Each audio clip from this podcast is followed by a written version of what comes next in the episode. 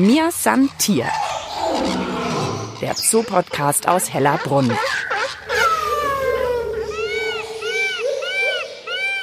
Die drei Elchdamen sind schon gut zu erkennen, knabbern am Baumstamm und stolzieren in ihrer Anlage umher.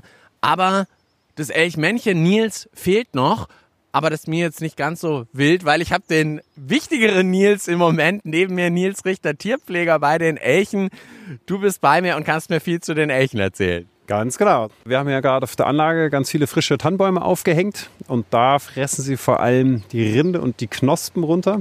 Je nachdem, wie sie schmecken, dann auch die restlichen Nadeln. Dann haben wir nur noch so die Baumgerippe übrig. Knabbern gern. Die knabbern gerne, tatsächlich. Der Nils fehlt jetzt noch. Also es ist so, dass wir hier die Elche eigentlich den ganzen Tag draußen auf der Anlage haben. Nur zum Gehege reinigen, holen wir sie einmal kurz rein. Und da steht der andere Nils jetzt auch gerade noch. Der Kollege ist dabei, dass er dann auf die Anlage raus kann. Also, wir werden ganz viel über die Elche erfahren, auch über die zwei neuen Elchdamen, die aus einem Tierpark in Schweden hergekommen sind hier nach Hellerbrunn. Ja, und damit sage ich Hallo und herzlich willkommen zu einer neuen Folge von Mir ist ein Tier, der Zoo-Podcast aus Hellerbrunn. Diesmal wieder mit mir, Mischa Drautz. Und bei uns in der Folge dreht sich halt alles um Tiere, die munter in der Kälte unterwegs sind. Und da haben wir uns zwei Tierarten ausgesucht. Zum einen die Elche und später sind wir dann auch noch bei den Vielfraßen. Ganz spannende Tiere, über die man irgendwie viel zu wenig weiß und die ganz schön munter im Winter sind. Jetzt aber erstmal zu den Elchen mit Tierpfleger Nils. Also, zwei Neulinge, zwei Schwedinnen sozusagen. Wie heißen die?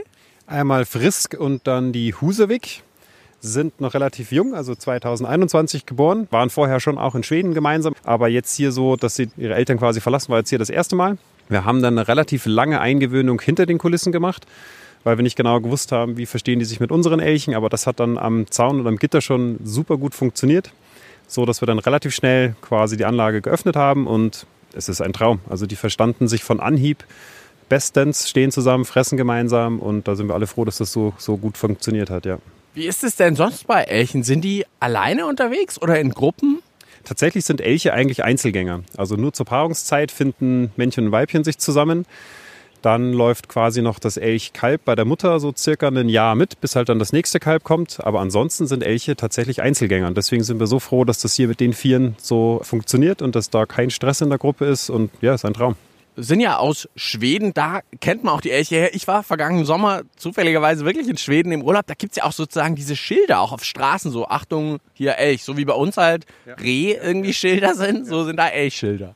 Tatsächlich sind die Elche ja relativ nah mit dem Reh verwandt, also sind alles Hirsche und die Elche sind quasi die größten Vertreter der Hirsche und sind da relativ häufig tatsächlich, ja. Durch ihre Größe und Masse ist es halt nicht ganz ungefährlich mit dem Straßenverkehr. Also es ist ja schon fast wie eine Kuh bisschen langbeiniger, aber genau, deswegen muss man da echt aufpassen. Ja, lang der Elchtest hat den Elch lang verfolgt, diese Aktion. Aber gut, und jetzt kurz nochmal zum Hirschelch. Also jeder Elch ist ein Hirsch, aber nicht jeder Hirsch ist ein Elch. So rum ist es richtig. So rum ist es ganz genau richtig, ganz genau. Also es sind alles Hirsche und die Elche sind quasi die größten Vertreter der Hirsche. Zur Temperatur kann man noch sagen. Also im Endeffekt sind wir jetzt hier gerade, also wir haben knapp um die 0 Grad, glaube ich, gerade im optimalen Wohlfühlbereich. Also Elche vertragen bis zu minus 50 Grad. Aber so alles okay. so zwischen minus 10 und plus 20 ist so der ihr Wohlfühltemperatur. Alles, was drüber geht, ist tatsächlich sogar kritischer als das, was kälter wird. Also Sommer müsst ihr ein bisschen auf die aufpassen. Tatsächlich ja. Aber wir haben hier riesig große Wasserflächen. Die Wassergräben sind so ausgestaltet, dass wir durchaus Flachwasserbereiche haben und das nutzen die Elche dann bei solchen Temperaturen sehr gerne und da können sie sich dann einfach runterkühlen, abkühlen und das funktioniert. Ich habe auch gelesen, die können auch schwimmen, Elche, wirklich. Tatsächlich können die gut schwimmen. Die Gräben sind jetzt hier an manchen Stellen tatsächlich so tief, dass sie schwimmen müssen. Ansonsten geht das Wasser so bis Bauchkante, sage ich mal. Und ja, das genießen die. Gerade wenn dann im Herbst das Laub drauf fällt, das sammeln sie alles raus. Und tatsächlich ist es so, dass sie manchmal auch das Gras, was an der Kante wächst, auf der anderen Grafenseite ähm, abweiden. Also da kommen die richtig hoch dann. Und nicht nur Wasser, sondern halt auch Sumpf. Also die Klauen von den Elchen gehen richtig weit auseinander. Die Afterklauen sind relativ weit unten und lang, so dass sie eine möglichst große Auflagefläche haben und dann im Sumpf halt nicht einsinken. Also das ist auch die langen Beine dienen der Anpassung in dem sumpfigen Gelände und sind fast darauf ausgelegt, ja. Und dann habt ihr in der Mitte der Anlage, finde ich ja sehr auffällig, wie so ein, äh, ich sag mal fast wie so ein Scheiterhaufen oder so ein riesiges Lagerfeuer, was natürlich kein Feuer ist, sondern nur so aufgeschichtet. Warum ist das? Warum mögen das Elche? Also die lieben halt, die Rinde von Bäumen runterzuziehen. Vor allem Pappel, Birke und Weide steht ganz hoch im Kurs. Wir bieten täglich frische Äste an. Zum einen müssen wir sie dann nicht aus dem Gehege rausfahren. Zum anderen können sie einfach noch zu Ende knabbern und die letzten Reste da abziehen. Aber noch viel wichtiger ist einfach der Sichtschutz. Wir haben hier Einzelgänger, die hier in einer Vierergruppe zusammenleben. Und da ist es wichtig, dass wir einfach Strukturen schaffen, dass die sich dann doch, wenn es ist, aus dem Weg gehen können. Und da haben wir jetzt drei Fliegen mit einer Klappe quasi geschlagen mit dem Haufen und gucken dann ab und zu, dass er wieder ein bisschen kleiner wird. Aber alles, was halt frisch dazu kommt, kommt erstmal da oben drauf und kann dann noch abgefressen werden. Das finde ich immer super jetzt auch, wenn man mal mit dir hier sprechen kann und du uns das erzählst, weil das habe ich schon ganz oft gesehen, habe immer gedacht, ja, warum ist der denn so riesig? Aber da gibt es ja tatsächlich gute Gründe dafür. Die Elche jetzt sind tatsächlich auch sehr verteilt. Jetzt bei der Paarungszeit, wann ist die denn? Im Herbst. Also im Herbst hat dann der Elchbulle quasi sein Geweih voll ausgebildet, streift seinen Bast ab und dann ist Brumpfzeit. Dann ist er auch manchmal so ein bisschen, ich will jetzt nicht sagen fremdgesteuert, aber schon hormonell nicht ganz er selber. Da muss man noch ein bisschen gucken. Funktioniert aber hier bei uns total gut. Also wir schauen, dass wir dann immer verschiedene Möglichkeiten haben, wo er sich abreagieren kann. Man sieht ganz hinten am Gehege liegt eine große Fichte. Die haben uns die Gärtner letztes Jahr quasi umgeschnitten und liegen lassen. Und da hat er sich richtig gut abreagieren können. Das heißt, wir müssen ihm nicht das Geweih irgendwie abnehmen, so wie das in manchen Zoos zu sehen ist, sondern wir können ihn so laufen lassen. Dann schabt er sozusagen immer das dagegen und ja, ja, ja, ja, bis dann der Bast runter ist und auch so sieht man halt schon, dass er das richtig abwetzt und in die Bäume reingeht und in die Äste reingeht. Aber mit seinen Mädels, toi, toi, toi, klappt das super gut. Und nur der Nils hat ein Geweih und die Mädels nicht? Ja, genau, genau. Also nur der Elchbulle hat ein Geweih. Man sieht jetzt gerade, kommt er da hinten aus seiner, ja, jetzt verschwindet er wieder. Ah, ja, aber man kann ihn schon erkennen, ja? ja? Und so knapp vor einem Monat hat er das Geweih quasi abgeworfen. Dann hat er, sieht er fast aus wie die Mädels, noch ein bisschen größer und kräftiger. Und dann sieht man nur noch die sogenannten Rosenstöcke, also da, wo dann das neue Geweih rauswächst. Und quasi den ganzen Frühling, Sommer über schiebt das Geweih. Also das wächst dann teilweise bis zu drei Zentimeter am Tag. Also das geht schon relativ Oh, zügig. okay, drei Zentimeter. Ja, ja. Okay, eine Woche nicht da gewesen und zack, 20 Sieht ganz Zentimeter. aus. Und bis zum Herbst ist es dann halt voll ausgebildet. Wie groß wird denn das Geweih dann? Also tatsächlich ist es so, dass es bei ihm tendenziell, also jetzt die letzten Jahre zumindest, schon wieder ein bisschen kleiner geworden ist. Aber jetzt bei einem nordamerikanischen Elch kann das so ein Schaufel, also es gibt ja einmal Schaufelelche, die so mehr eine Schaufel haben und Stangenelche, die mehr Stangen haben. Aber so ein Schaufelgeweih kann bis zu 50 Kilo wiegen. Da sind wir beim Nils weit weg von, aber maximal wäre das möglich, ja. Also Uiuiui. pro Seite tatsächlich. Pro Seite. Tatsächlich ja. Und jetzt hat der Nils ja drei Damen sozusagen zur Auswahl. Ist da auch Nachwuchs jetzt geplant? Das hier im Tierpark ja immer, haben wir schon in ganz vielen Folgen immer besprochen, ja auch klar geplant. Ist es gewollt oder nicht gewollt? Wie ist das bei den Elchen bei euch? Das ist auf jeden Fall gewollt. Die zwei neuen sind quasi ein bisschen zu spät gekommen. Also da hat der Nils äh, keine Chance mehr gehabt, die zu decken. Aber die Schweden haben uns gesagt, es kann sein, dass eine von den beiden, ich weiß jetzt nicht mehr genau welche, noch in Schweden gedeckt wurde. Da hoffen wir so ein bisschen drauf, weil dann hätten wir auch wieder noch frisches Blut dabei, was immer ganz gut ist. Und bei der Beate gehen wir schwer davon aus, dass da im Sommer Jungtiere kommen. Wie viel kommen dann? Ist da immer nur ein Elch oder mehrere? Wie ist das?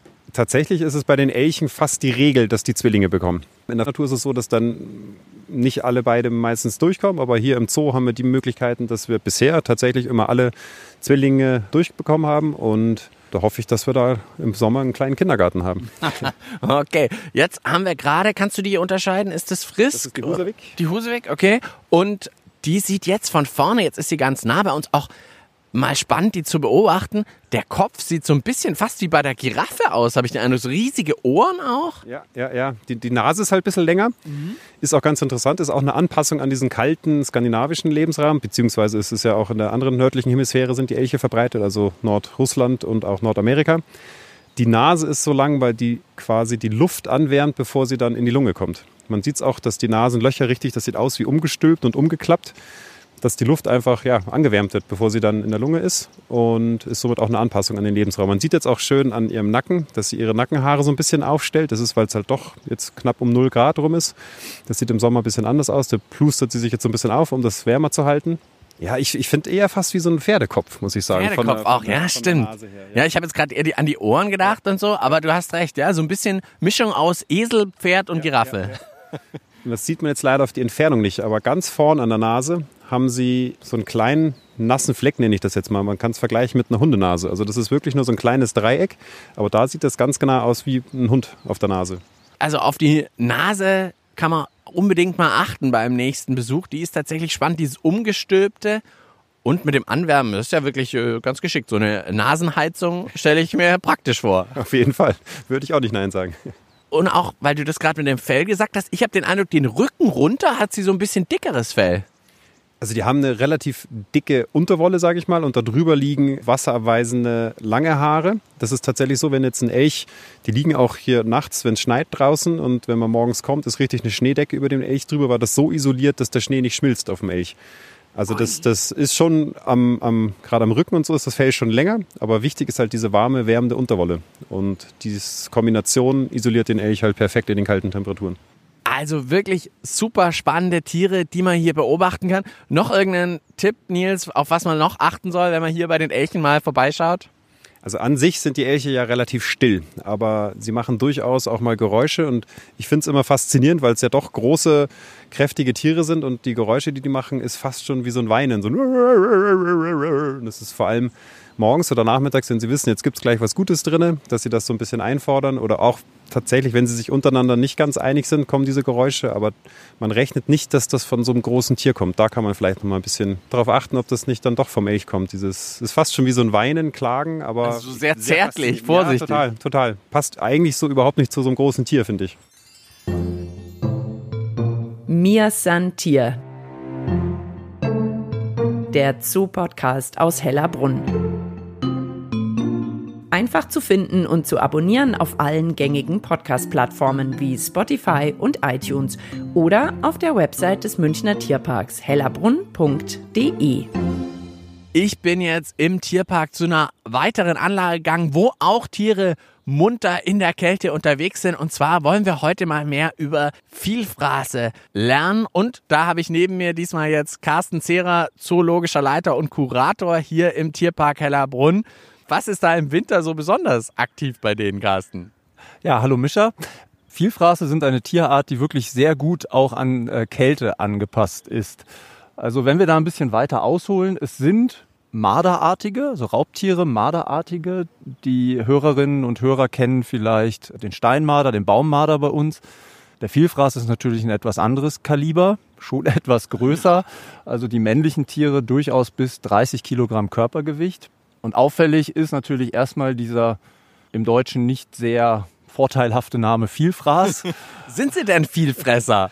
Ja, man muss dazu sagen, haben sich schon diverse Forscher mit beschäftigt, wie dieser Name zustande gekommen ist. Es gibt welche, die sagen, es ist einfach eine ja, Verballhornung, eine Umwandlung des äh, skandinavischen Wortes Fjellfräs, also Felsenkatze, Felsenkater. Also einfach so ein bisschen blöd übersetzt, sage ich jetzt mal hart blöd übersetzt ins Deutsche, genau. Es ist aber tatsächlich auch so, dass Vielfraße durchaus Futtervorräte in der Nähe von ihren Bauten anlegen. Interessant ist vielleicht noch der wissenschaftliche Name Gulo Gulo. Lässt sich auch zurückverfolgen auf diese auch sehr gefräßige nordische Sagengestalt der Gulon. Also was jetzt wirklich der Hintergrund ist, weiß man nicht, aber der Name ist jetzt nicht unbedingt vorteilhaft. Die Vielfraße sind jetzt nicht die äh, stärksten Fresser bei uns im Tierbestand. Okay, also das stimmt gar nicht so ganz. Nein. Und du hast gerade schon gesagt, marderartig ich finde es ja ein super spannendes Tier, weil immer, wenn ich einen Vielfraß anschaue, ich sehe da super viele Tiere. Halb einen Braunbär, irgendwie so von der, von der Farbe, aber auch so von der Anmutung irgendwie. Ist natürlich kleiner, dann halb so ein bisschen Schäferhundmäßig. Und dann rennt hier, galoppiert hier durch, wie ein, galoppiert wie ein Pferd, finde ich fast.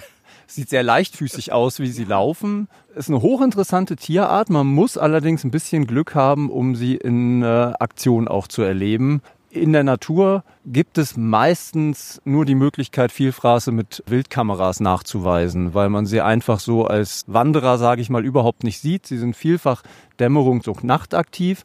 Wie wir hier sehen können, bei uns sind sie auch tagsüber durchaus mal in Aktion zu sehen. Jetzt hast du gesagt, ist ein guter Zeitpunkt. Jetzt so wirklich im Winter. Wir sind jetzt heute auch morgens kurz nach Tierparköffnung unterwegs. Also morgens im Winter, warum hier zu den Vielfraßen? Warum ist das so ein guter Zeitpunkt? Sie sind tatsächlich sehr gut angepasst an winterliche Verhältnisse. Nicht nur durch den dichten Pelz, sondern auch durch die Form ihrer Füße. Also ähm, menschlich gesprochen könnte man fast von Schneeschuhen sprechen. Das heißt, sie haben den Vorteil, dass sie auf hohen Schneelagen nicht so stark einsinken. Sie können auch da sich sehr schnell fortbewegen und haben dadurch gerade im Winter Vorteile bei der Jagd. Da jagen sie Schneehasen, Schneehühner. Man hat sogar schon beobachtet, dass mal junge, unerfahrene Luchse von Vielfraßen erlegt wurden. Im Sommer dagegen fressen sie auch tatsächlich mal Beeren. Sie leben sehr viel von Aas. Und es ist halt schön zu sehen, dass es eine Tierart ist, die darauf spezialisiert ist, dass sie zumindest im Winter auch eine geschlossene, gute, dichte Schneedecke hat. Ähnlich wie wir es eben auch bei den Eisbären haben. Also tatsächlich jetzt, vor allem wenn hier mal Schnee liegen sollte, dann hier zack zu den Vielfraßen, weil dann drehen die richtig auf im Schnee. Das ist richtig, aber bei Schnee kann man tatsächlich sehen, dass sie nochmal viel verspielter auch unterwegs sind. Dann wird ausgetestet auf ihrem Teich, wie dick das Eis denn ist und dann wird daran rummanipuliert, bis man da was freigelegt hat. Also sie sind tatsächlich auch sehr verspielt, das kann man auch sehen zwischen unseren beiden Vielfraßen, Mo und Lena. Die leben sehr harmonisch zusammen, aber man kann auch immer mal wieder sehen, dass die beiden sich in spielerischer Art und Weise ein bisschen ja, in die Haare kriegen, auf Deutsch gesagt. Das ist dann auch ganz oft ein sehr lautstarkes Spektakel, was man dann hier erleben kann. Und der Mo ist jetzt gerade auch hier unterwegs, hat sich gerade so an dem Stein so richtig gerieben. Ist es doch immer sehr viel markieren, immer wieder? Oder wie, was macht er da? Ja, das ist auch markieren. Die Lena tatsächlich liegt gerade und schläft, glaube ich, aber der Mo tourt hier wirklich durch die komplette Anlage durch. Wir haben hier die Möglichkeit, die Anlage auch zu unterteilen, falls es zwischen den beiden doch mal zu heiß hergeht, im genau. negativen Sinn. Richtig, äh, zwischen den beiden nicht mehr ganz so harmonisch zugehen sollte. Man weiß, dass Vielfraße, also zumindest Paare, sehr gut zusammenleben können in, in menschlicher Obhut man hat eigentlich früher immer gedacht, sie wären extrem strikte Einzelgänger in der Natur. Das stimmt sicherlich auch. Wir wissen aber nach neuesten Forschungen, dass es zumindest zwischen Mutter und Tochter, die dann vielleicht in benachbarten Revieren sind, durchaus auch noch engeren Kontakt geben kann. Okay, jetzt hat der Vielfraß, der hier die ganze Zeit rumgerannt ist, auf einmal sein Klettertalent entwickelt und klettert hier jetzt ganz schön grazil, muss ich fast schon sagen, einen recht schmalen Baum hoch und ist jetzt schon in fünf Meter Höhe fast.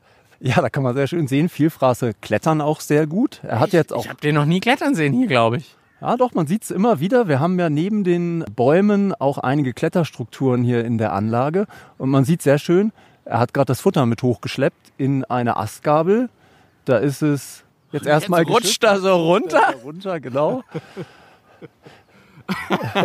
er klettert elegant. Das ist natürlich. Runter war es nicht elegant. Da war es eher so, wie es ich so gemacht hätte. Oh Gott, ich bin ein bisschen hochgeklettert. Jetzt rutsche ich runter irgendwie. Ja, aber sie können auf jeden Fall klettern. Das haben wir gesehen. Und hat jetzt wirklich oben im Ast Futter gelagert. Ja. Da ist das Futter natürlich vor anderen Raubtieren, auch vor anderen Vielfraßen, erstmal versteckt. Nicht sicher unbedingt, aber versteckt. Kann natürlich jetzt hier aber in den nächsten Minuten passieren, dass vielleicht mal die eine oder andere Krähe kommt und da oben vorbeischaut. Oh. Ja, also von mir wäre es sicher. Ich würde nicht mehr hochkommen. ja.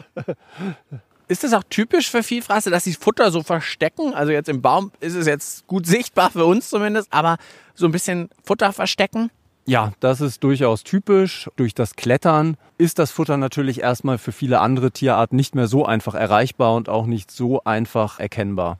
Und ansonsten verbuddeln die noch oder was machen sie noch mit Futter? Verbuddeln tun sie auch, ja, oder legen es wirklich in Felsnischen ab zum Beispiel. Und das machen sie bei euch auch. Wenn ihr jetzt Futter reintragt, dann wird alles mitgenommen. Das ist richtig. Also wenn Tierpfleger die Anlage sauber machen, ist das vielfach auch ein Suchspiel, dass man einfach das versteckte Futter auch wieder auffinden muss. Und sag noch mal einen Satz zur Verbreitung, Carsten. Also wir sind ja hier in der Geozone Europa im Tierpark. Also Skandinavien, glaube ich, kommen sie vor allem vor, die Vielfraße? Ja, nördliches Europa, nördliches Asien auch und nördliche Nordamerika, Alaska, Nordkanada und um den Nordpol sozusagen. Weltweit gesehen sind sie ähm, allerdings von der, von der IUCN, von der Internationalen Naturschutzbehörde, nicht als bedroht gelistet.